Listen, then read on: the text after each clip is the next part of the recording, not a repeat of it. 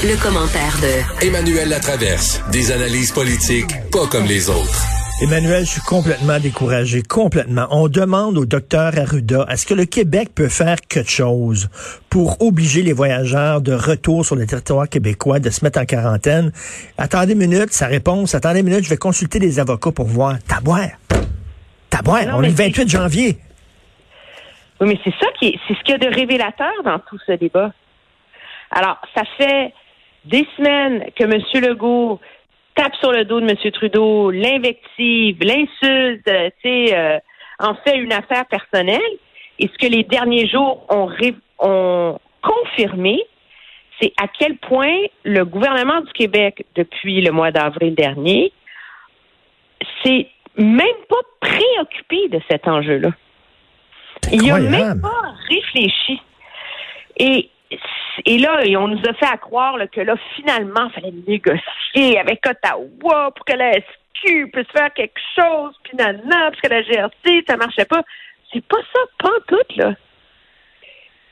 Ce qui est arrivé, c'est qu'en avril dernier, quand ils ont invoqué la loi, quand ils ont rendu la quarantaine obligatoire en revenant au pays, le gouvernement a modifié la réglementation sur l'application de cette loi-là, ce qui donnait automatiquement à tous les corps de police au Canada le droit de faire les vérifications et de procéder aux enquêtes et blablabla. Au Québec, on a dit, nous là, on a nos barrages policiers, on est trop chargés, la GRC, arrangez-vous avec ça.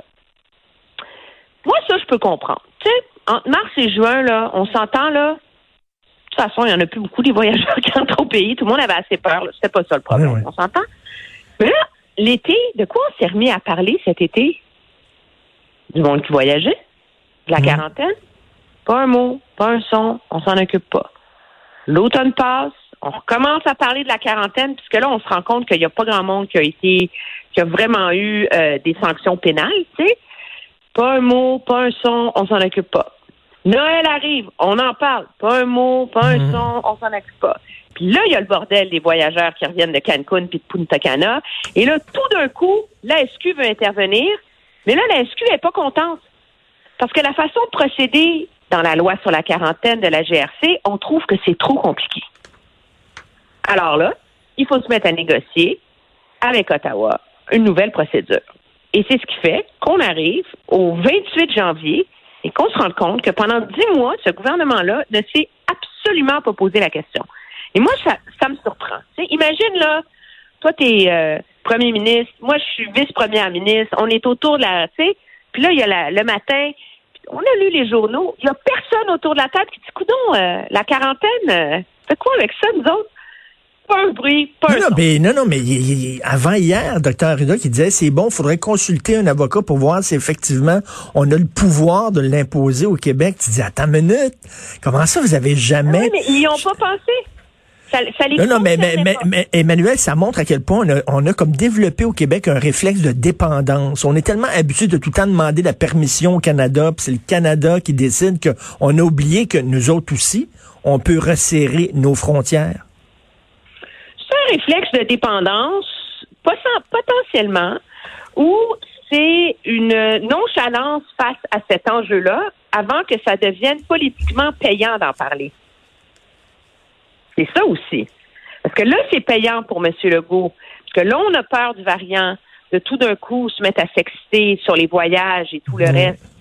Mais avant, ça l'était pas. Alors, on s'en occupait pas. Mais t'as vu, t'as vu la première page du Devoir, des millions de tests de dépistage rapide laissés de côté, 13 000 tests de dépistage rapide qui ont été utilisés sur les 2,6 millions qu'on a reçus d'Ottawa. Fait que là, c'est bien beau chialer contre Ottawa, mais nous autres, tout ça, on est deux pieds dans la même bottine. Mais ça, ça relève de l'exception québécoise. tu connais pas ça, l'exception québécoise? Ah oui, la distinction québécoise. Non, non, l'exception. Alors, nous, c'est comme la quarantaine. Il y a une façon de procéder partout au Canada. Les corps de police, c'est pas eux qui font les enquêtes. Et les patrouilleurs, là, dans un bled perdu en Alberta, là, disaient, écoutons, euh, il y a quelqu'un qui habite pas loin d'ici, on va aller checker si c'est ta maison. Fait qu'en faisant leur patrouille, ils vont vérifier dans les maisons au fur et à mesure, ils prennent des notes, ils envoient des rapports à la GRC. C'est comme ça qu'ils ont fait partout. Mais nous, non. Nous, si la GRC est pour y toucher, faut que si la SQ est pour y toucher, faut que la SQ fasse tout du début à la fin. Et puis les tests rapides, c'est la même chose. Il y a un consensus dans le monde sur les différentes façons pour les utiliser, mais non. Nous, au Québec, la seule façon dont on va tester les gens, c'est si on a une garantie absolue que le résultat est bon. Ben fait qu'on fait juste les tests PCR. C'est incroyable. Et écoute, je, veux parler des, médias qui voudraient bien pouvoir aller dans les établissements de santé, CHSLD, hôpitaux, unités COVID, pour voir euh, ce qui se passe là-bas. Euh, c'est très difficile d'entrer là. Est-ce que tu penses que on, refuse l'entrée des médias pour protéger les gens qui sont à l'hôpital euh, parce qu'on a peur que bon les, les journalistes les contaminent, ou alors c'est parce qu'on veut cacher des choses? On a des choses à cacher. Est-ce qu'on a.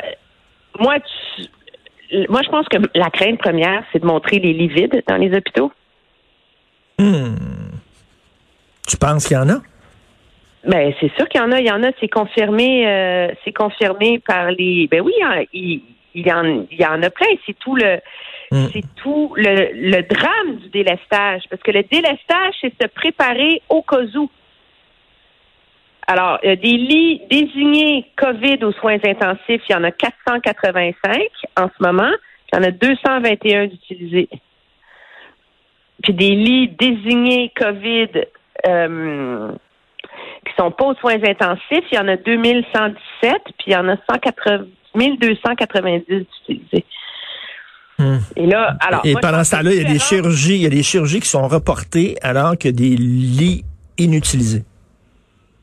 Ben oui, parce qu'on a peur, on veut être prêt au cas où c'est comme si le réseau hospitalier, puis je peux comprendre pourquoi, là, on s'entend, là, je veux pas faire de la démagogie là, hum. là-dessus. On sait que les cas vont augmenter, il faut se préparer à ce que les lits soient libres pour quand les gens vont rentrer à l'hôpital.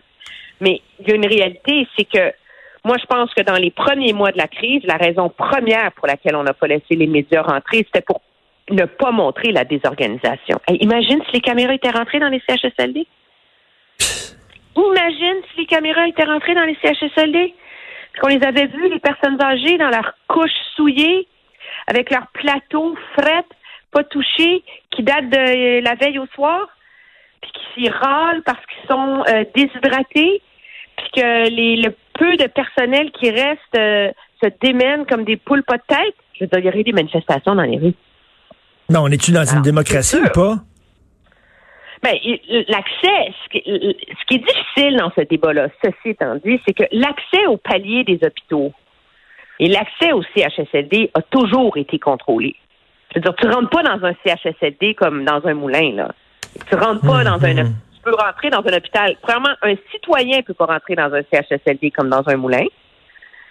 Et si tu peux rentrer dans un hôpital comme dans un moulin, dans l'un et l'autre, de toute façon, les caméras ne rentrent pas comme dans un moulin. Ça prend une mm. invitation, ça prend un rendez-vous, etc.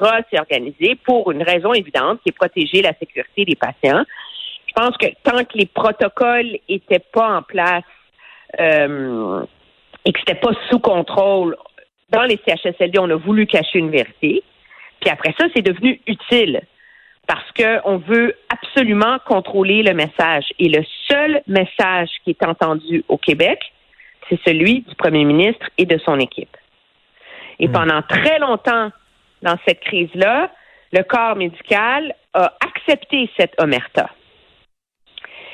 Et c'est en train de changer. On le voit en particulier dans tous les reportages qui ont été faits dans la presse, entre autres, etc., où là, les médecins commencent à dire minute, là. Alors, les associations de médecins, que ce soit les gastroentérologues, les chirurgiens, les, chirurgiens cardiovasculaires, sont en train de faire entendre leur voix et leurs préoccupations.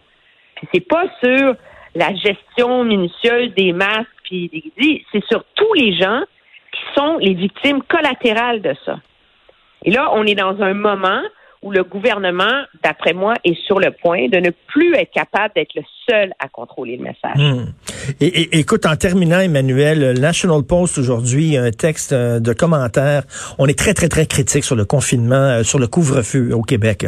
National Post, ils en reviennent pas, eux autres. Ils disent que c'est euh, vraiment restreindre les droits et libertés. C'est scandaleux. Mais ils disent, en Ontario, les cas commencent à diminuer, eux autres aussi, puis ils n'en ont pas de couvre-feu. Fait qu'ils disent, le couvre-feu est-il est vraiment nécessaire? La question se pose, est-ce qu'il a été vraiment efficace, le couvre-feu? bonne question parce que moi, j'habite en Ontario. Oui. Et je suis la première à être très sceptique de ce stay at home order où il n'y a pas de police puis tout le monde est supposé être de bonne foi. Puis moi, je dois t'avouer que dans les rues d'Ottawa, je n'ai pas vu une diminution substantielle de la circulation et des gens dans les rues. Et pourtant, je veux dire, les cas à Ottawa, ils ont pas, ils ont pas baissé, ils ont chuté. C'est rendu Hmm. à, on était à 150 cas par jour la semaine dernière, puis maintenant c'est 20, 23, 22. Wow. Alors, de toute évidence, il y a un message psychologique qui a fonctionné en Ontario. On commence à le voir, c'est clair, c'est net, précis. Est-ce que c'est le même effet psychologique que le couvre-feu? Potentiellement. Alors, quelle mesure est mieux l'une que l'autre? Le, le Québec était déjà dans un contexte où tu n'étais pas supposé sortir de chez vous, où tu n'étais pas. Alors, moi, j'ai de la difficulté à jeter la pierre à M. Legault sur l'histoire du couvre-feu. Je pense que dans un cas comme dans l'autre, l'approche retenue par les premiers ministres ont forcé les gens à réfléchir, à dire, OK, là, c'est fini les folies, puis les petites permissions à droite et à gauche, tu sais. Mm. Et donc, mais est-ce que je suis prête à dire que le couvre-feu, c'est pas une bonne idée? Non. Parce que l'effet, il est là, puis on le voit. Puis si M. Legault avait pas fait de couvre-feu, je sais pas ce qu'il aurait fait d'autre. En fait, ce que tu dis, c'est vaut, les vaut mieux. circonstances sont pas les mêmes. Tu dis vaut mieux en faire trop que pas assez. Ben, rendu où on en Hmm. est, là? Euh, puis, je, je veux dire, à un moment donné, c'est, c'est facile a posteriori de dire Ah, M. Legault, il aurait dû faire comme M. Ford, puis juste demander aux gens de rester chez eux. Puis, moi, je pense que j'ai. euh, je pense que quand, pour les rares fois où les politiciens prennent des mesures qui portent fruit et qui fonctionnent, parce qu'on l'a vu, là, dans la baisse des cas, ben là, c'est un peu facile de dire, ben, il aurait pu, dans le fond, être moins sévère, tu sais. Peut-être que s'il avait fait d'autres choses, ça aurait marché. Regarde, à un moment donné, là, le but, c'est d'acheter du temps jusqu'à ce que les personnes vulnérables et le corps médical soient vaccinés, puis les vaccins sont en retard. Alors, on s'en reparlera le 31 mars, quand on aura réussi à vacciner tout ce monde-là. En tout cas, beaucoup de questions qui vont se, se poser. Une fois que ça va être fini, là, cette pandémie-là, là, il va falloir euh, se poser des questions sur la façon dont ça a été géré, tant au Québec qu'à Ottawa. Une enquête publique. Merci. enquête publique. Merci. Emmanuel. Salut. Bonne journée.